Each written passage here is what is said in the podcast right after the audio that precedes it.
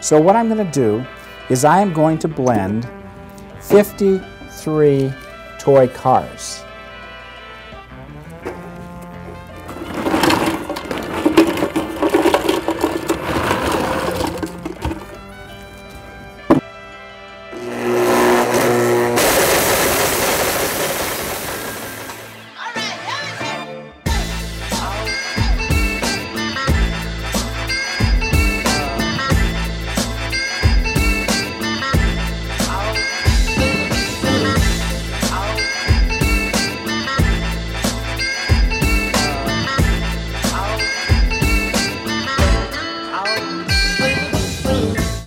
Herzlich willkommen zur neunten Ausgabe des Underdogs Podcast. Am Mikrofon begrüßt euch Fabian Link. Nachdem wir uns letztes Mal ein bisschen mit der Psychologie beschäftigt haben, wollen wir heute wieder in die Physik reinschnuppern. Ihr kennt das im Alltag vielleicht. Euch fällt das Handy aus der Hand und schon ist das Display gebrochen oder der Kunststoff auf der Rückseite hat einen dicken Riss davon getragen. Das ist ärgerlich, denn die Reparaturen beim Hersteller sind meistens ziemlich teuer. Jahrelang mit dem Riss leben möchte man aber vielleicht auch gar nicht. Wäre es da nicht super praktisch, wenn sich das Handy von alleine repariert und einfach über Nacht wie von Zauberhand wieder in den Urzustand zurückführt? Möglicherweise funktioniert das sogar mit selbstheilenden Polymeren und damit beschäftigt sich mein heutiger Gast, der Anton. Hallo Anton. Hallo Fabian. Schön, dass du dich heute hier eingefunden hast. Selbstheilende Polymere ist die grobe Überschrift deiner Forschungsarbeit. Vielleicht kannst du das ein bisschen aufschlüsseln und erstmal erklären, was sind Polymere und was macht sie selbst heilend? Okay. Ja, Polymere sind Kunststoffe. Also viele Leute werden ein bisschen verzweifelt, wenn sie das Wort Polymer äh, hören zum ersten Mal. Aber ja, das sind einfach Kunststoffe und äh, jeder kennt sie aus, aus, dem Alltag, zum Beispiel äh, Reifen oder jede mögliche Verpackungsmaterialien sind äh, Kunststoffe. Ja, sie bestehen aus Makromolekülen, das heißt, diese Moleküle sind sehr, sehr, sehr lang und sie bestehen aus äh, kleineren sogenannten Wiederholeinheiten, Monomeren. Und äh, benutzend verschiedene Monomere kann man verschiedene Polymere daraus machen. Und jetzt zu der Frage, was macht ein Polymer selbstheilend. Im Prinzip gibt es verschiedene Strategien, wie man ein Polymer selbstheilend machen kann. Ja, und äh, man kann einteilen zwei Strategien. Die erste ist äh, extrinsische Strategie. Das bedeutet, dass man benutzt ein herkömmliches Material und dann man gibt etwas dazu und dieser Zusatz macht dann das ganze Material selbstheilend. Und dieser Zusatz kann im Prinzip benutzen Leute kleine, Mikrometer große Kapseln mit irgendwelchen Chemikalien drin und dann sie verteilen diese Kapseln äh, in die Masse von einem Kunststoff. Normalerweise solche Kunststoffe sind sehr, sehr hart, zum Beispiel Epoxidharze. Und dann, wenn man eine Beschädigung kriegt von einem Material, zum Beispiel ein ein Riss oder eine Kratzer auf der Oberfläche, dann werden diese Kapseln zerbrochen und äh, diese Chemikalie wird rausgehen, die Kratzer einfüllen und sich aushärten. Ja, und äh, das Material wird wie, wie zuvor. Ja, das ist die extrinsische Strategie. Aber gibt es noch äh, eine intrinsische Strategie?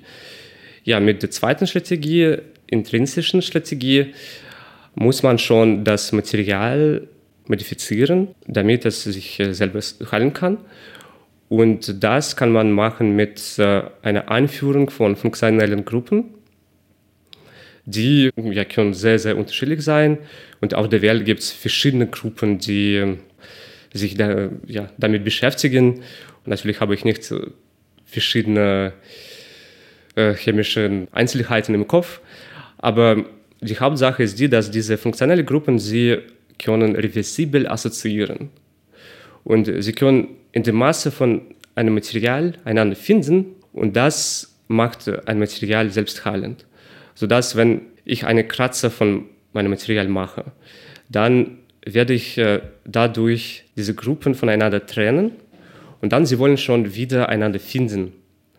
Wieso? Weil man kann sie so gestalten, dass sie sich von der Polarität vom restlichen Material unterscheiden.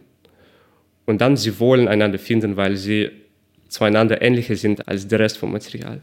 Das war ja schon ein ganz schön schneller Ritt durch das Thema. Äh, vielleicht können wir ja nochmal das alles einzeln aufschlüsseln. Was kann man denn überhaupt von einem selbstheilenden Polymer erwarten? Also noch bevor wir in die chemischen Details reingehen, für was würde man denn selbstheilende Polymere überhaupt als Baustoff verwenden? Also für bestimmte Bauteile oder sind die im Prinzip für alles geeignet?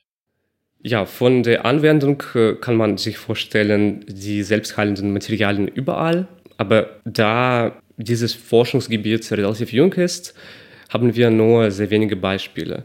Zum Beispiel Epoxidharze. Sie werden hauptsächlich jetzt als Korrosionsbeschichtung benutzt und im Prinzip die Materialien, die auf den anderen chemischen Polymeren basieren, sie werden auch heutzutage meistens als Beschichtungen verwendet, weil das ist äh, am einfachsten äh, zu machen, sowas. Ja, und jetzt, äh, ich denke, manche Zuhörerinnen oder Zuhörer haben schon solche Werbungsvideos gesehen, äh, dass man hat eine Kratzer auf äh, seinem Auto und dann man äh, kann mit seinem Föhn Hitze anlegen und dann äh, ja, die Kratzer verschwindet. Also wenn ich das so richtig verstanden habe, gibt es im Prinzip schon vielfältige Anwendungsgebiete, aber die Entwicklung ist noch nicht so weit abgeschlossen, dass man die alle erschlossen hätte. Ja, ganz genau, ganz genau. Weil ähm, es gibt eine gewisse Herausforderung vor ähm, selbstheilenden Materialien. Um ein Material für ein Bauteil benutz benutzen zu können, muss dieses Material mechanisch stabil sein. Ja, dafür die Struktur muss auch stabil sein und das nimmt in Anspruch und das wird normalerweise gewährleistet durch äh, permanentes Netzwerk. Und permanentes Netzwerk wird gemacht mit kovalenten Bindungen. Das sind chemische Bindungen, die ja, mit Zeit äh, stabil sind und immer geschlossen sind. Aber für intrinsische selbstheilende Materialien muss man dazu noch dynamische Bindungen geben.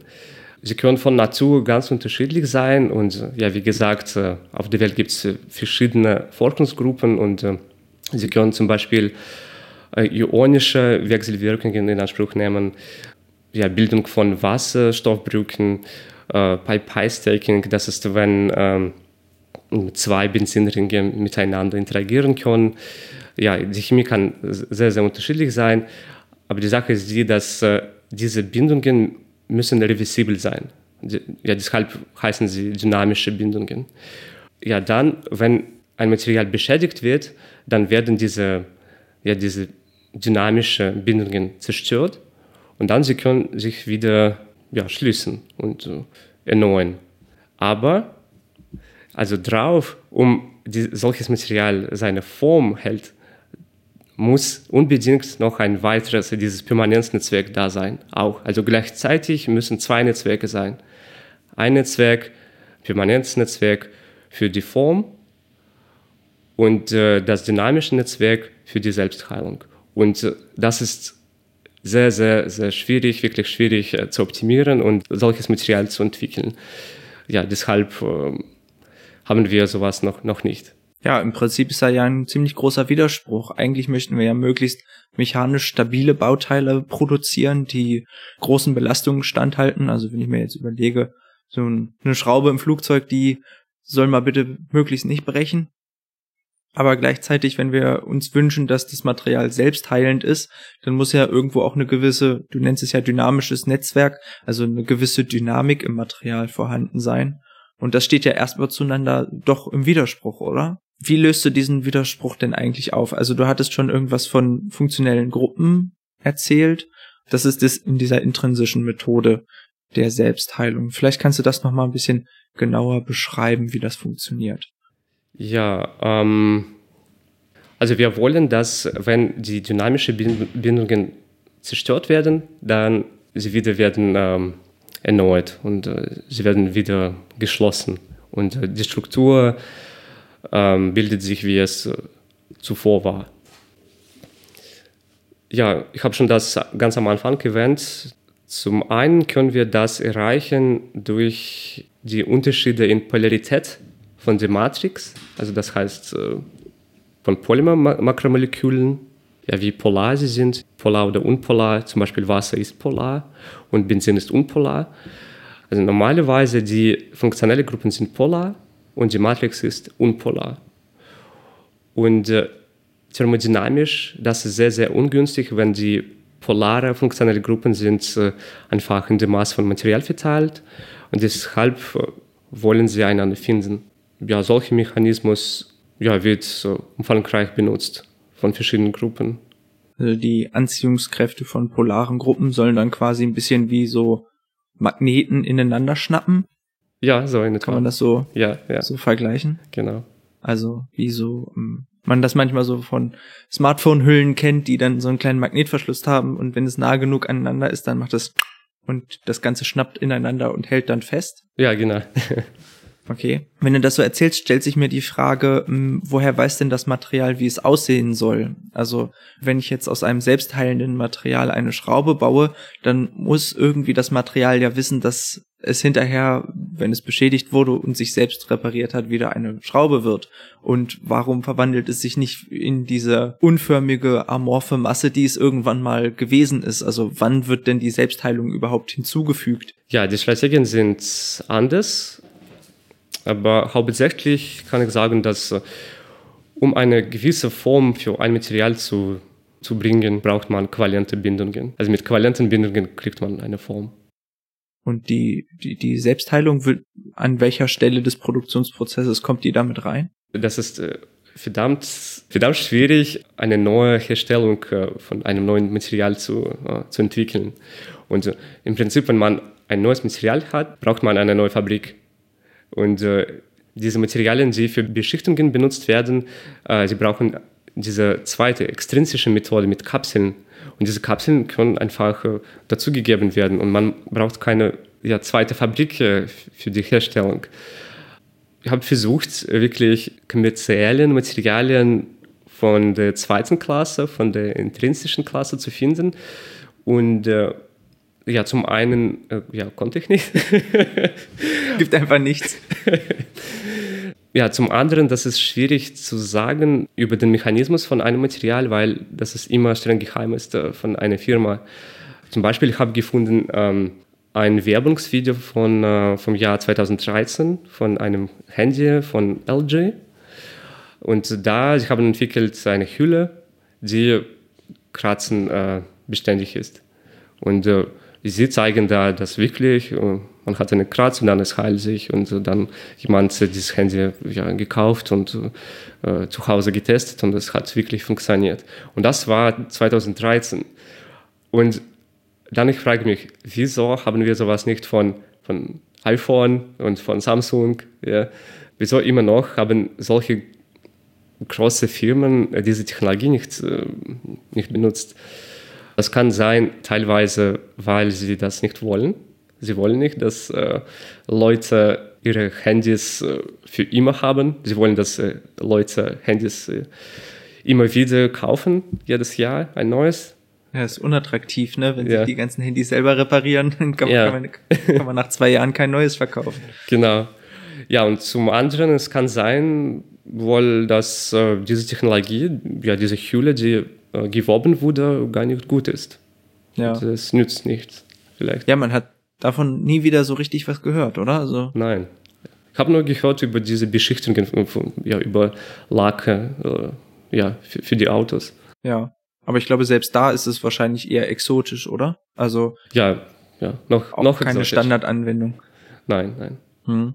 Wie lange dauert denn überhaupt so eine Selbstheilung? Also, wenn ich denn jetzt einen Kratzer in meinem Handy habe, dann muss ich dann, muss ich es über Nacht liegen lassen und äh, im Mondschein oder wie lange muss ich denn warten, bis der Kratzer verschwunden ist? Ja, das hängt davon ab, was für funktionelle Gruppen man drin hat und wie viele von denen drin sind. Wenn das Material elastisch ist, dann es passiert eher schnell und innerhalb von Sekunden, weil elastische Materialien sind äh, mobil und äh, das ist, was man braucht für die schnelle Selbstheilung, die Mobilität von Molekülen im System. In dem Fall von diesen Kapseln, ja, die ja, Chemikalie drin. Es äh, passiert auch ziemlich schnell, weil dann diese Chemikalie fließt und äh, fängt an zu polymerisieren und äh, auszuhärten. Ja, es passiert auch innerhalb von Sekunden. Genau, aber ja, in Wirklichkeit ist ja das immer wirklich schwierig zu äh, prognostizieren, wie genau mein Material zerstört wird oder beschädigt wird. Ja, wir können im Labor das auf eine Weise testen, aber dann in Wirklichkeit äh, ein, ein Nagel kommt äh, auf andere Weise und ja, beschädigt uns das System und, und dann äh, es bleibt da und dann, oh, okay. ja, und sehr oft können wir haben auch Materialien, die aus verschiedenen Schichten bestehen, zum Beispiel Reifen. Sie bestehen aus ja, Naturkautschuk, aus äh, Bromobutylgummi. Ja, und dann jede Schicht davon sollte auch selbstheilend sein. Und äh, je nachdem, was für Dicke von äh, jeder Schicht wir haben, äh, das alles spielt eine enorme Rolle. Und äh, ja, deshalb, das ist ziemlich langsam, äh, solche Materialien dann auf den Markt zu bringen. Ja, es scheint mir auch tatsächlich ein etwas komplizierteres Problem zu sein, als man das vielleicht am Anfang gedacht hätte. Du hast so ein bisschen immer vom Fließen gesprochen. Kann man sich dann diesen Selbstheilungsprozess als Verflüssigung vorstellen, so wie bei Honig, in dem man einen Schnitt reinsetzt und dann fließt er wieder zusammen? Ja, ähm, also vor vier Jahren, als ich äh, meine Arbeit angefangen habe, ähm, die Materialien, die fließen können, hat man auch Selbstheilung genannt. Jetzt, das ist anders. Jetzt ähm, nennt man solche Materialien nicht mehr selbstheilend, ja, weil, wie du es richtig äh, bemerkt hast, Honig kann sich auch heilen. Und äh, ja, alle Flüssigkeiten können sich heilen, weil sie fließen können. Aber das war nicht äh, das, was man im Endeffekt braucht. Man braucht äh, Bauteile und, und, Bauteile sollten ja, mechanisch stabil sein. Es äh, sollte nicht fließen. Es ja, sollte, ja, eine Schraube sollte eine Schraube bleiben. Es sollte drin ein Mechanismus sein, ja, der dazu führt, dass äh, die Schnittstelle sich schließt. Ja, und zum Beispiel ja, dieser Unterschied in Polarität, ja auch ja, elastische Kräfte können eine gewisse Rolle spielen. Zum Beispiel, wir machen einen Kratz mit einem Nagel. Sobald der Nagel weg ist, wegen elastischen Kräften schließt sich die Kratze ja, sofort durch Assoziieren von funktionellen Gruppen. Also durch das Anritzen entstehen quasi ja sowas wie lose Enden, die dann über äh, chemische Prozesse aneinander finden. Also so ein bisschen vergleichbar mit mit Heilung eigentlich äh, im Körper. Wenn ich mir einen Schnitt in die Haut äh, zufüge und dann die beiden Schnittkanten quasi zueinander finden und dann wieder aufeinander zuwachsen, ohne dass jetzt die Haut flüssig wäre im gesunden Zustand. Ja, das ist genau das und äh, ähm, ich denke, die Materialwissenschaft wurde inspiriert von der Natur, wie es oft passiert. Mich erinnert das auch so ein bisschen an, an DNA-Struktur, wo die Form im Prinzip ja auch über funktionelle Gruppen vorgegeben ist und dadurch so eine große Flexibilität herrscht. Also das Material kann sehr klein komprimiert sein, kann dann aber aufgefädelt werden und ja, abgelesen oder repliziert und dann durch weitere Modifikationen dieser chemischen Gruppen quasi wieder zusammengeklappt. Also wie so ein Buch, was man aufschlägt und zuschlägt. Und wenn ich mir das über die selbstheilenden Polymere von dir anhöre, klingt es so ein bisschen, als würdet ihr versuchen, eine ähnliche Funktion nachzubauen. Also quasi eine mechanische Manipulation durch funktionelle Gruppen, die irgendwie zueinander finden. Ja, ich würde sagen, das ist äh, ein Volltreffer ähm, weil also manchmal genau solche funktionellen Gruppen äh, benutzt werden, also wie diese Nukleotide aus der DNA. Genau, und äh, in der DNA ja, werden diese jetzt durch äh, Wasserstoffbrücken, ja, und äh, die kann man auch für die Selbstheilung benutzen. Jetzt hattest du noch die extrinsischen Heilungsmethoden erwähnt wo ja keine funktionellen Gruppen eingebaut werden, sondern im Prinzip ist das ja geschummelt. Also äh, man macht es sich ein bisschen leichter, indem man einfach quasi, wenn ich das richtig verstanden habe, Mikropartikel hinzugibt, die dann bei Beschädigung eröffnet werden und dann ihren Inhalt äh, ausgeben. Aber sag mal, Ähm, das funktioniert doch dann im Prinzip nur ein einziges Mal, weil dann habe ich ja meine kleinen äh, Partikel bereits verbraucht und es kann ja nichts mehr nachkommen, oder? Ja, ganz genau. So ist es. Du hattest bereits gesagt, Epoxidharze äh, sind da bereits entwickelt worden.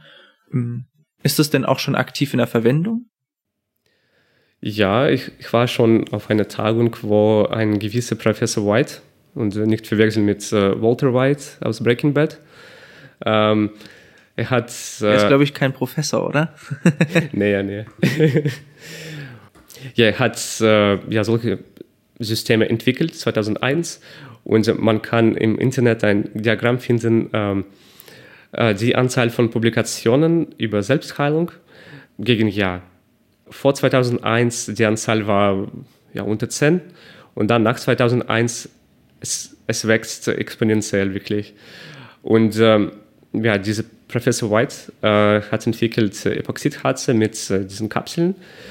Ähm, und äh, jetzt er verkauft das. Und bei dieser Tagung, äh, wo ich war letztes Jahr, er hat ja sehr erfolgreich, denke ich, ja, seine Systeme geworben. Der hat das dann auch als Firma ausgegründet oder äh, bleibt der einfach Wissenschaftler? Er hat auf jeden Fall diese Systeme patentiert, aber ich denke, bleibt an der Uni, ja. Tut ja auch gar nichts zur Sache, war jetzt nur so äh, reingefragt. Jetzt haben wir, glaube ich, die intrinsischen und extrinsischen Systeme soweit ganz gut erklärt. Aber eigentlich hast du dich ja nicht unbedingt mit der Entwicklung von selbstheilenden Polymeren beschäftigt, sondern ja mit der Beschreibung, also wie man die Selbstheilungsfähigkeiten erfassen kann, oder?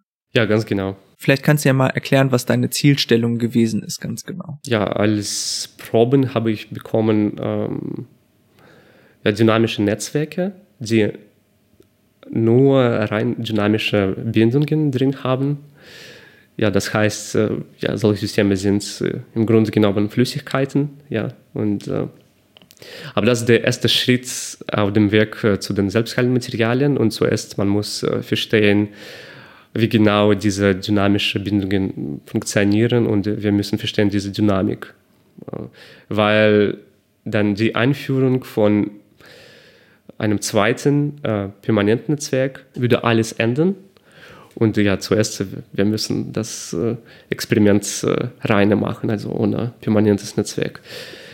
So Step by Step, schön ganz, eins nach dem anderen Ganz angucken. genau, ganz okay. genau. Ja, und um solche Systeme zu untersuchen, braucht man umfangreiche Informationen von verschiedenen Methoden, äh, zum Beispiel mechanische Experimente wie Rheologie oder dynamisch-mechanische Analyse. Mikroskopische Methoden sind äh, am wichtigsten, würde ich sagen. Äh, zum Beispiel in unserer Gruppe arbeiten wir mit äh, NMR und auch die elektrische Spektroskopie ist sehr nützlich dafür. Ja, und natürlich, äh, ja, Röntgenstreuung. Ja, mit Röntgenstreuung kann man Struktur sehr gut erkennen. Ja, und das heißt, um diese Systeme sehr gut zu verstehen, man muss sowohl Informationen über die Struktur als auch über die Dynamik und auf verschiedenen Zeitskalen auch, äh, ja, muss man das bekommen. Ja, man kann nicht nur mit einer Methode das alles äh, untersuchen. Und am Ende erhältst du dann quasi eine umfangreiche Beschreibung deines selbstheilenden Polymers? Ja, genau. Man bekommt einen mechanistischen Einblick in solchen Systemen, was genau passiert da, auf welche Zeitskala diese funktionelle Gruppe sich öffnet und ja, was sie dann danach macht. Ob es kehrt zurück ähm, zum, zum alten Cluster von diesen Gruppen oder es diffundiert weiter zum weiteren Cluster. Und ja, wie, wie oft es kann äh, zurückkehren, ja, ja, sowas kann man sagen. Also bekommst du quasi am Ende die Möglichkeit, auch besser zu verstehen, warum Materialien überhaupt selbst heilend sind. Also so eine Art mechanistischer Ansatz. Ja, das ist ein mechanistischer Ansatz, genau. Ja, das ist sehr wichtig, um Modelle zu überprüfen und natürlich dann, um sie zu entwickeln und besser zu verstehen, äh, die Natur von diesen Materialien.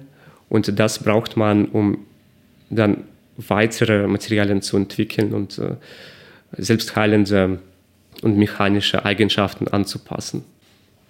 Jetzt hattest du gesagt, du hast vor allen Dingen die zwei Oberthemen Struktur und dann Dynamik betrachtet in getrennten Experimenten. Vielleicht können wir uns ja erstmal der Struktur widmen. Was meinst du überhaupt mit Struktur und wie kann man sowas messen? Ja, mit Struktur meine ich hier ja, im Prinzip unterschiedliche Dinge, je nachdem, was für Methode ich benutze. Äh, mit Röntgenstreuung äh, kann man sagen, wie viele funktionelle Gruppen sich in einem Cluster befinden. Ja, auch kann man sagen, den Abstand zwischen zwei Clustern. Dann mit NMR kann man einschätzen die Vernetzungsdichte. Und das heißt, äh, ja, man kann schon abschätzen den Abstand zwischen zwei Vernetzungen in einem Netzwerk. Okay, Röntgenstreuung. Kannst du in schnellen Worten erklären, wie eine Röntgenstreuungsmessung funktioniert? Ja, da benutzt man eine Röntgenstrahlung natürlich, äh, das ähm, sehr parallel zu unserer Probe kommt und dann unsere Probe streut äh, diese Strahlung und dann man detektiert äh, Intensität gegen Streuwinkel. Und dann, wo wir unseren Maximum haben, bei welchem Winkel, das gibt uns die Ahnung über, über, den Abstand zwischen zwei Clustern. Ja, und dann benutzen gewisse ja, Fit-Modelle, ja, kann man schon äh, äh, Informationen über Anzahl der Gruppen in einem Cluster äh, rauskriegen. Also ähnlich wie Licht beim Aufprallen auf verschiedene Materialien ja auch gestreut wird, werden Röntgenstrahlen auch gestreut. Und das ist halt unter anderem abhängig davon, wie dicht die Moleküle aufeinander sitzen? Kann man das so sagen? Mm, ja, das ist sowas ähnlich, aber ja. Ähm, die Weise von Interaktion von diesen zwei Strahlungen sind unterschiedlich. Also aber nur mal so als grober Vergleich. Aber, aber, ja, im Grunde ja schon, schon ähnlich. Nur, dass man es sich etwas bildlicher vorstellen kann, ja. Hinter deiner Probe baust du dann quasi einen Röntgenschirm auf, der die Intensität der gestreuten Strahlung misst. Ja, genau. Ja, im Prinzip, äh, Röntgenstrahlung habe ich nicht selber gemacht. Das hat äh, mein Chef für mich gemacht. genau, aber ja, ich habe schon eine Ahnung, wie es funktioniert und äh, ja, ich kann die Daten auch interpretieren. Arbeitsteilung, ja. Genau. Okay. Und äh, um, um das äh, nochmal kurz knapp zusammenzufassen, sagt ihr am Ende hinten das äh, Streubild, also man bekommt dann so ein, so ein charakteristisches Bild, das die Intensität über die Fläche verteilt dann halt angibt und dann daraus kann man dann interpretieren, wie dicht die Teilchen aufeinander hocken. Aber welche Teilchen da äh, beteiligt sind, das kannst du nicht anhand der Röntgenstreuung feststellen, oder? Ja, die Natur von Teilchen können wir nicht sagen, genau.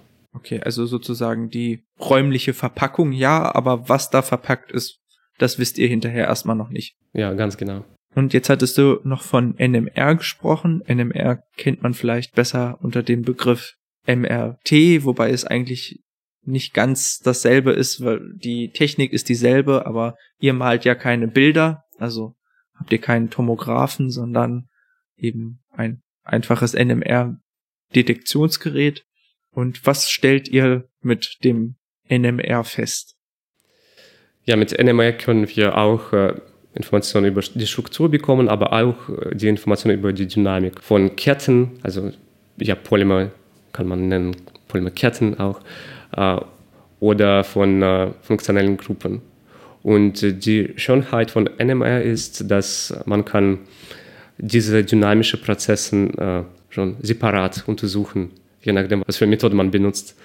Ja, und für uns, das war sehr, sehr wichtig, äh, die Dynamik von, äh, ja, von funktionellen Gruppen und von Ketten auf äh, Mikroskala zu untersuchen, weil damit kann man ein Modell testen. Okay, also gleichzeitig Informationen über Struktur und Dynamik klingt ja erstmal gut.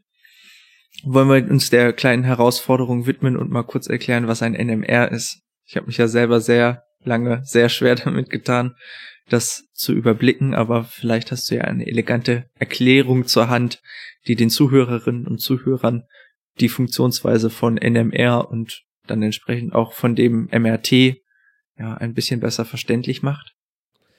Ja, ähm, ist eine harte Nuss, ich weiß. Also es ist nicht ganz intuitiv alles irgendwie.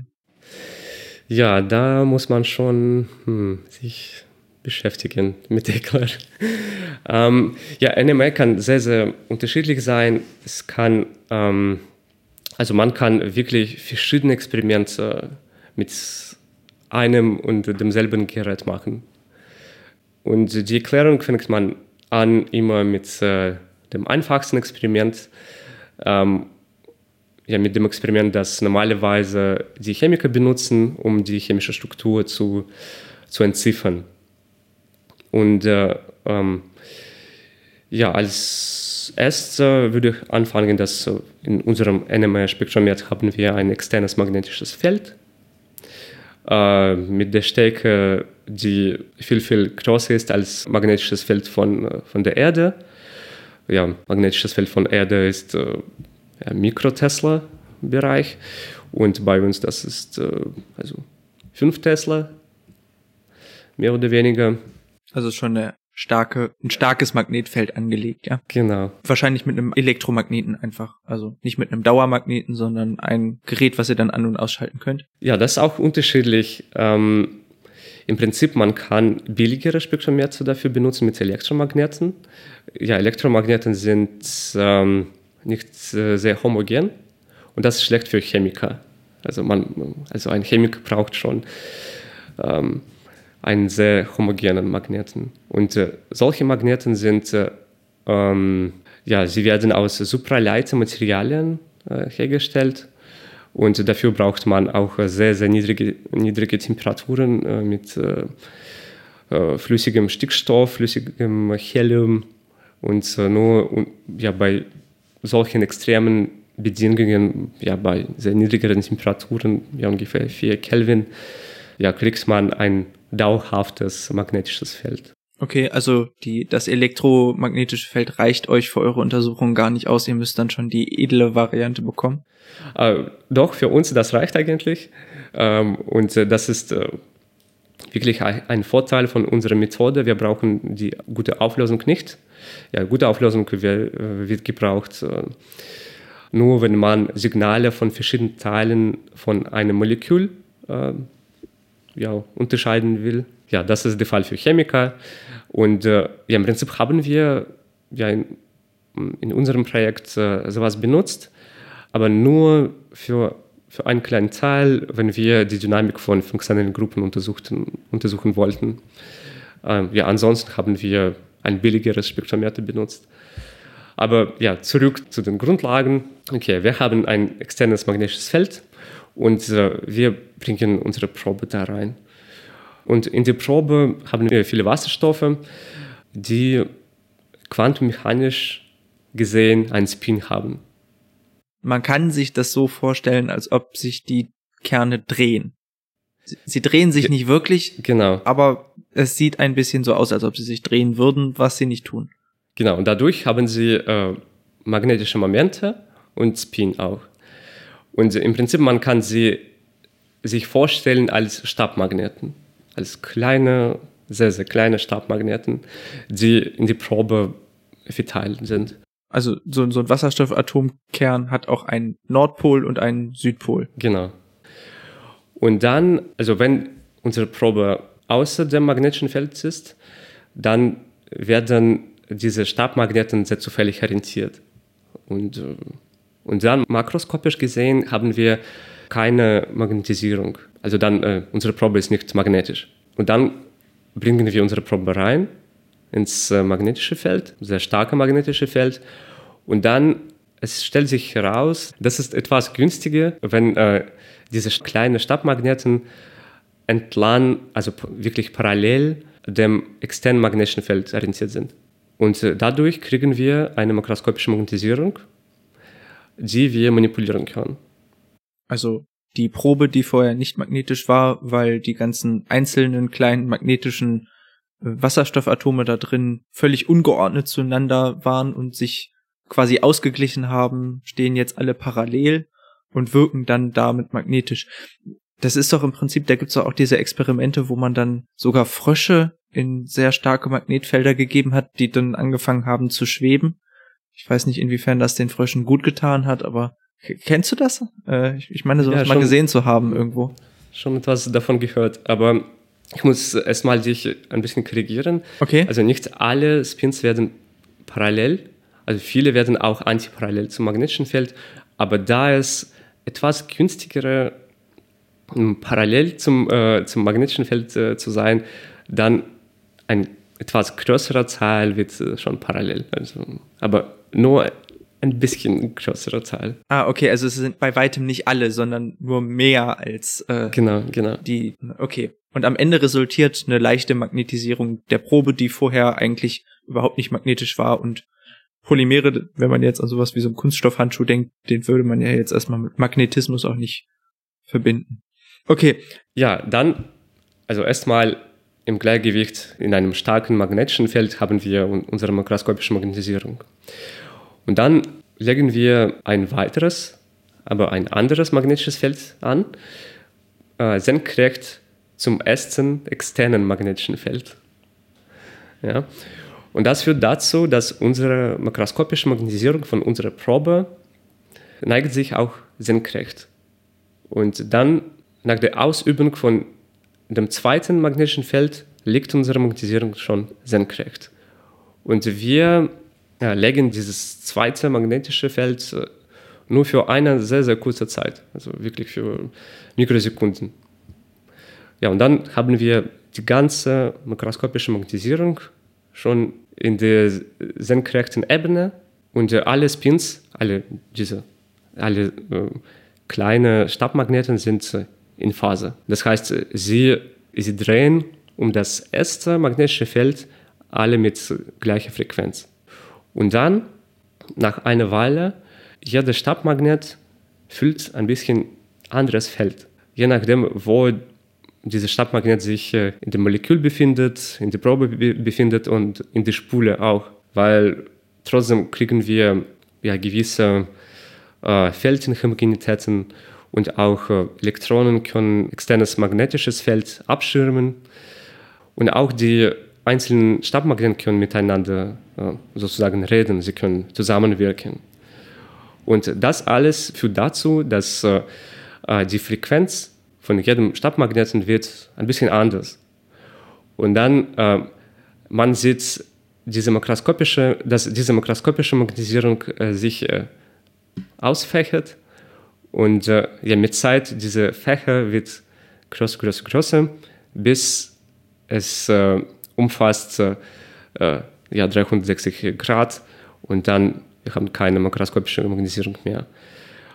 Und äh, ja, wenn eine Magnetisierung äh, sich dreht, mh, es führt dazu, dass wir bekommen einen Strom in die Spule, das wir dann als so unser Signal äh, verwenden und äh, analysieren.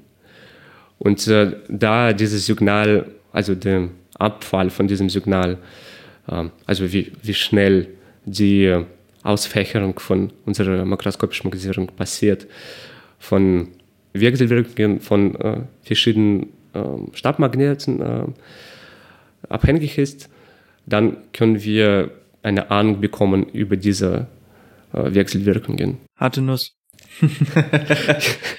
Ja, ich hoffe, das war verständlich. Äh, wenn ich das äh, nochmal ganz kurz äh, zusammenfasse und du springst nochmal rein, wenn ich etwas äh, falsch äh, wiedergebe. Wir haben das externe Magnetfeld, was unsere Probe magnetisch so ein bisschen eingenordet hat, wenn auch nicht alle Atome, dann doch einige, wodurch sich irgendwie äh, ja die Probe selber magnetisiert hat.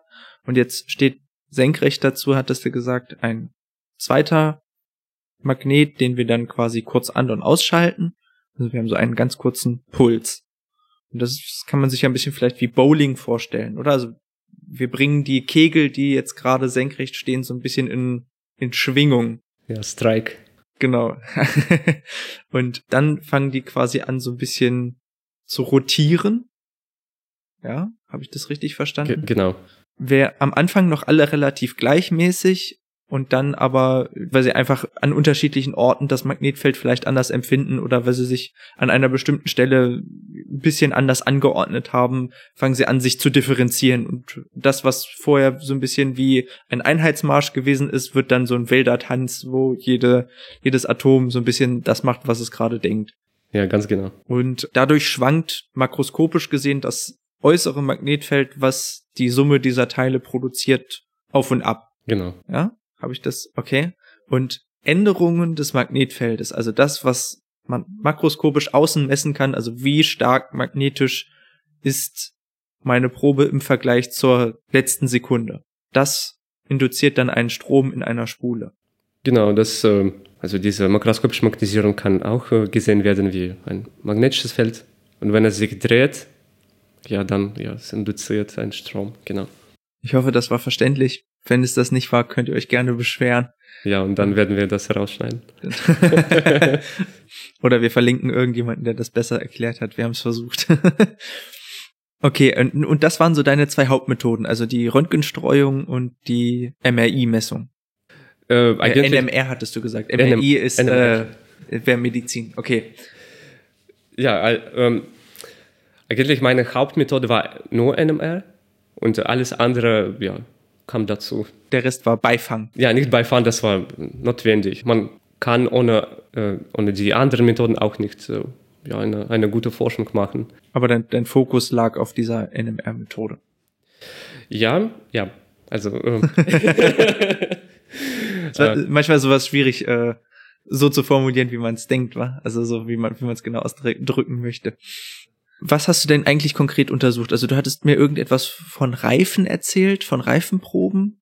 ja genau, ähm, die Proben, ja, die sind äh, Bromobutylgummi, ja, und äh, konventionell werden sie vernetzt mit Schwefel und dann sie werden benutzt als innere Schicht in Reifen.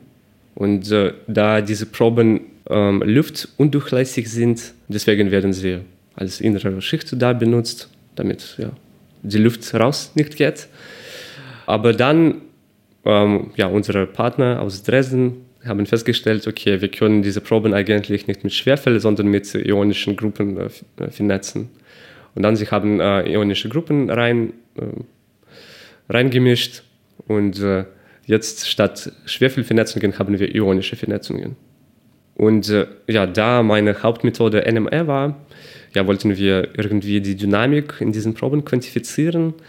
Ja, dann haben wir festgestellt, okay, wir brauchen eine Weiterentwicklung von äh, unserer Methode. Und dann, wir mussten zuerst äh, also Modellbildung machen. Ja, und äh, dann nach einem Jahr konnten wir schon die Dynamik quantifizieren und äh, verschiedene mikroskopische Modelle überprüfen. Also es ist auch ein relativ gängiger Werkstoff in einfach konventionellen Autoreifen. Fährt hier sozusagen die ganze Zeit über die Straße. Genau. Aber eher eine innenliegende Schicht, ja. Ja. Also da außen drüber sind dann noch äh, andere Naturkautschuk-Schichten, wenn ich das richtig erinnere. Genau, Ja? genau. Okay. Und ähm, die ionischen Gruppen, die bilden dann dein dynamisches Netzwerk. Genau. Und äh, wie hast du denn die beschädigt? Also du wolltest ja gucken, ob sie sich heilen, oder? Ja, genau. Äh, Das wurde auch äh, von unseren Partners in äh, Dresden gemacht. Sie haben diese Proben ähm, auf bestimmte Weise äh, zerstört. Sie haben sie geschnitten in zwei Teilen und dann äh, haben sie diese zwei Teile in Kontakt zurückgebracht, haben eine gewisse Zeit äh, für die Heilung gegeben und dann, ja, wie kann man sie testen? Man testet zuerst eine mh, unbeschädigte Probe, äh, je nachdem, was für Einge- Eigenschaft äh, ja, für einen wichtig ist. Äh, wir haben getestet ähm, die Spannung beim Bruch, also bei welcher Spannung dann äh, die Probe kaputt geht. Äh, zuerst macht man das mit einer unbeschädigten Probe und dann schon mit geheilten Proben. Und dann, sie haben untersucht verschiedene Heilungszeiten und dann auch getestet diese Reihe von Proben bei gleichen Bedingungen, bei gleicher Temperatur, bei gleicher ähm, Heilungszeit und ja, festgestellt, dass je schwächer diese ionische Gruppen sind, desto äh, größer der Heilungsgrad war, was ja intuitiv ist. in der, ja, in der Tat, das klingt erstmal logisch. ähm, gut. Und was ist rausgekommen? Also du hast dich ja dann äh, genauer mit den Eigenschaften von diesem äh, Werkstoff beschäftigt und dich vor allen Dingen damit beschäftigt, was denn so in dieser dynamischen Heilung passiert auf Mikroebene, sage ich jetzt mal. Was hast du denn da rausgekriegt? Ja, raus sind zwei Papers gekommen, die wir zusammen geschrieben haben. Ähm, ein Paper wurde schon veröffentlicht, äh, das zweite nah dran. Ähm, ja, im zweiten Paper liegt äh, wirklich der Kern von meiner Arbeit äh, für die ganze Promotion. Da haben wir herausgekriegt, dass in unseren ionischen Klassen haben wir ungefähr 20 funktionelle Gruppen. Und ähm, ja, jetzt wissen wir wirklich genau die Lebensdauerzeiten von diesen ionischen Gruppen in, in Clustern. Ja, wie viel Zeit eine funktionelle Gruppe braucht, um von einem Cluster zum anderen zu diffundieren. Und das äh, bestimmt die Spannungsrelaxation von mechanischen Tests. Könntest du das nochmal? das war jetzt sehr komprimiert. Ja, genau. Wenn unsere Probe angespannt wird von einer externen Kraft, bei Ausdehnung zum Beispiel, dann ein Netzwerk hält die Spannung und es äh, wirkt diese Kraft äh, entgegen. Und dann die Relaxation, das bedeutet die Verminderung von Spannung. Das, das Material will irgendwie sich entspannen. Ja, solche Prozesse ist sehr, sehr langsam in permanenten Netzwerken, weil die Bindungen sehr, ja, sehr stabil sind und äh, sie sind immer geschlossen. Aber in dynamischen Netzwerken, äh, das passiert schneller, weil diese Bindungen können äh, sich öffnen. Wenn sich in einem dauerhaften Netzwerk das der Spannung anpasst, bedeutet das doch im Endeffekt, dass es bricht, oder? Also ja, die können genau. sich ja dann nicht mehr zusammenfügen. Genau, genau. Okay, und bei in einem dynamischen klappen dann diese Bindungen quasi auf oder die Wasserstoffbrückenbindungen lösen sich so ein bisschen, sind ja wie Magnete, die können theoretisch hinterher wieder so ein bisschen zusammenklappen. Genau. genau. Du hast jetzt quasi bestimmt, wie lange das dauert, bis diese Entspannung vonstatten gegangen ist und dieses Zusammenklappen wieder passiert? Nein, äh, wir, wir haben schon die Systeme im Gleichgewicht untersucht. Das bedeutet, dass äh, wir hatten dann in diesen Systemen keine Schnittstellen, also alles war im Gleichgewicht, wir hatten keine zerstörte äh, Bindungen drin. Diese Entspannung, äh, Relaxation auf Englisch, äh, es passiert durch Diffusion von ionischen Gruppen von einem Cluster zum anderen. Und mit NMR konnten wir das rauskriegen. Und auch haben wir festgestellt, dass unsere mikroskopische Methode NMR zeigt genau das Gleiche und ist sensibel zu den gleichen Effekten wie makroskopische mechanische Experimente. Und äh, das wurde gezeigt zum ersten Mal. Also das heißt, dass man im Prinzip kann äh, Rheologie benutzen, um äh, mikroskopische Modelle zu testen aber auch es bedeutet, dass wenn man nur ein kleines äh, billiges Spektrometer hat, kann man das gleiche machen als äh, mit äh, viel äh, teuren mechanischen Maschinen. So braucht ihr quasi keine aufwendigen mechanischen Experimente mehr, sondern könnt in relativ kurzer Zeit Proben insofern durchexerzieren, indem ihr sie einfach durch die Spektroskopie schickt und könnt dann diese Dynamikeigenschaften gut bestimmen. Ja, ganz genau. Weil eine Sache habe ich nicht verstanden. Du hattest gesagt, du äh, gibst die Proben in einem Gleichgewichtszustand, in einem balancierten Zustand hinein äh, und misst aber die Relaxierung. Wovon relaxieren die sich denn, wenn sie eh schon im Gleichgewicht sind?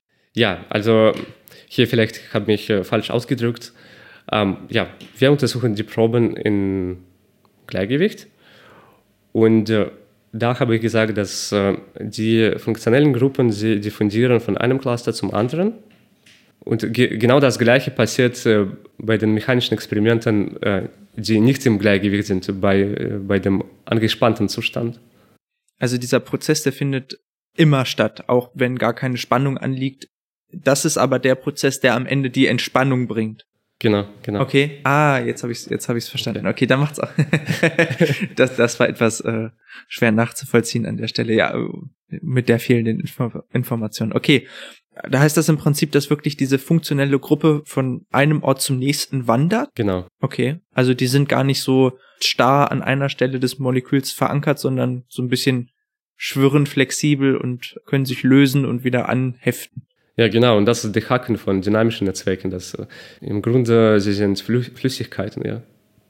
Sie haben einen gewissen Mechanismus, wie sie äh, sich bewegen ja, die Dynamik kann im Prinzip sehr, sehr langsam sein, auf Sekundenzeitskala bei Raumtemperatur, aber ähm, trotzdem es fließt und äh, ja, und selbst Sekunden reichen ja nicht aus. Wenn ich an das Flugzeugbauteil denke, dann soll Genau. das ja möglichst Jahrzehnte halten. kann gefährlich sein. Also ist das im Prinzip, ist das Netzwerk ein bisschen vergleichbar wie bei Wasser, was sich ja auch nach Wasserstoffbrückenbindungen ausordnet. Die bilden ja Dipole und richten sich dann nach einer bestimmten Ausrichtung an. Ja, so etwas ähnliches im Prinzip, aber Noch mit anderen chemischen Gruppen quasi. genau, genau. e- Erstmal so für die Vorstellung kann man Ja, sich das. ja. Okay. Ja. hm. Also wirklich nicht besonders beständig, auch wenn natürlich Wasser extrem flüssig ist, aber ähm, also für deine konkreten Proben jetzt, ähm, wie, wie sieht es denn da zeitlich aus? Wie lange brauchen die denn für so eine Umlagerung und was heißt das am Ende für die Selbstheilungsprozesse? Ja, wir hatten vier Proben und äh, die unterscheiden sich äh, ja, in ionischen Gruppen, die sie drin haben. Ähm, sind sehr, sehr ähnlich. Der Unterschied zwischen den ionischen Gruppen ist nur äh, in, ähm, in der Länge von einer Seitengruppe. Also wenn zwei äh, ionische Gruppen sich treffen, dann diese Seitengruppen werden, werden sich stören beim äh, Zusammenwirken. Und dann, wir hatten verschiedene Längen von diesen Seitengruppen, die draufhängen. Und dann natürlich haben wir herausgekriegt, dass wir erwartet haben, dass also je länger die Seitengruppe ist, desto schwächer die Anziehungskräfte und desto mobiler die Dynamik, desto selbstheilend fähiger solche Materialien sind. Ja, wir haben herausgekriegt bei Ra Raumtemperatur, ja, das so- sogenannte Bond Lifetime, also diese Zeit, Lebensdauer von Cluster-Austauschprozess äh, war von zwei bis 100 Sekunden, ja, je nachdem, was für eine Seitengruppenlänge wir hatten. Also das ist ungefähr die Zeit, in der eine solche funktionale Gruppe in ihrem Cluster verbleibt, bis sie weiter wandert.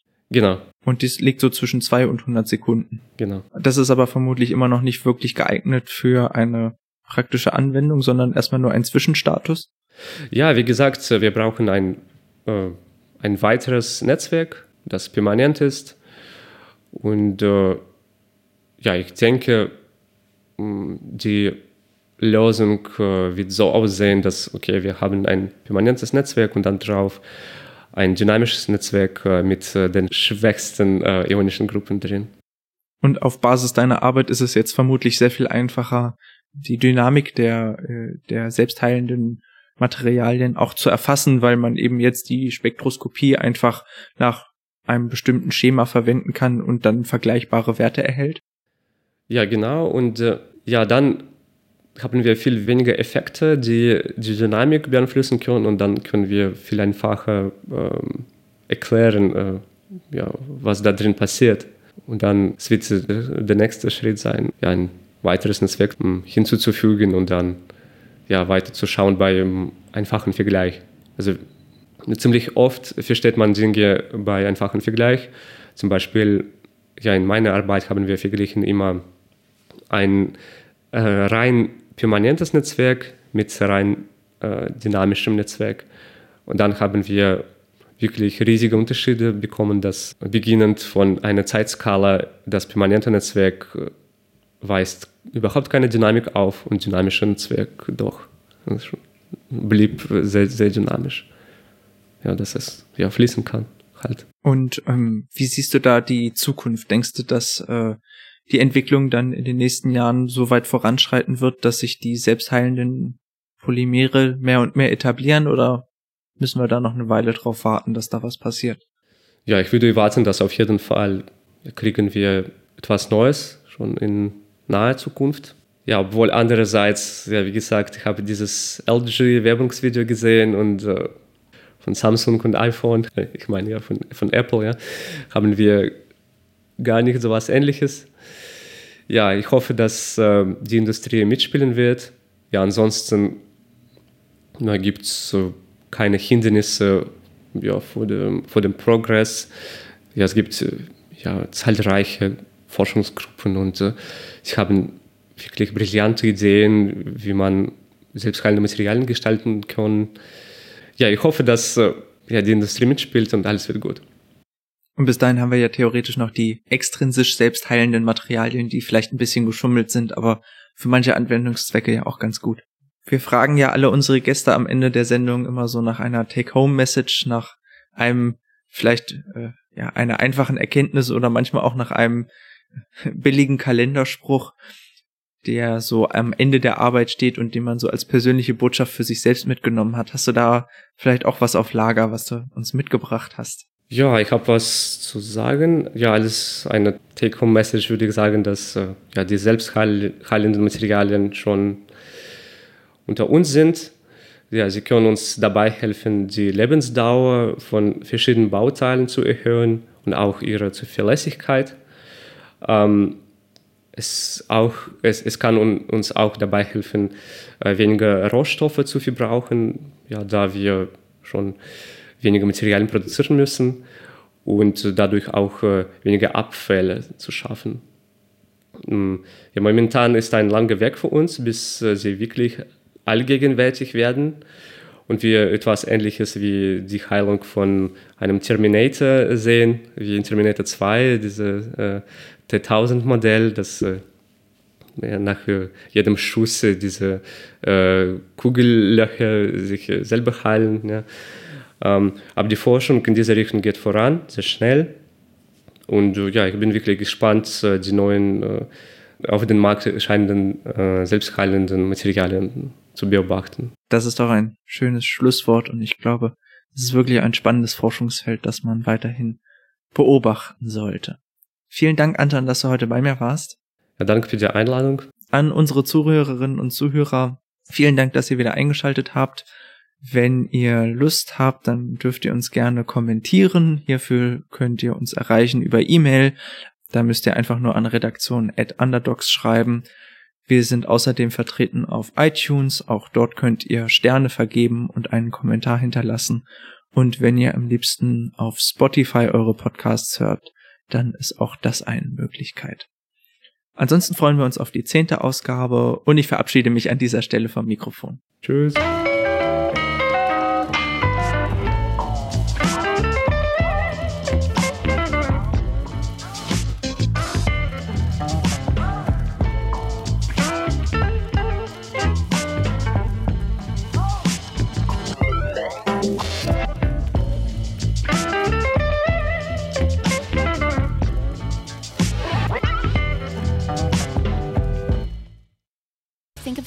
Spacecraft exploring new worlds.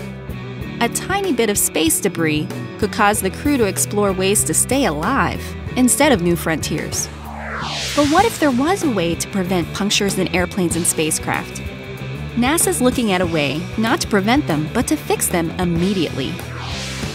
By developing a self healing material in a NASA lab, the agency is hoping to negate some of the biggest dangers of air and space travel. The kind of self-healing material that we're looking at is puncture healing. The way we test it is actually shoot a bullet through it. And what we're looking for is once the bullet penetrates, that it will close immediately right back behind it. What happens is the polymer inherently flows as the bullet penetrates. And the reason is as the bullet goes in, it actually raises the temperature around the region where, where it goes in. Polymers are substances made of many small molecules joined together to make long chains. And in a NASA chemistry lab, they have come up with a polymer that will flow at the temperature the structure will be at as penetration occurs.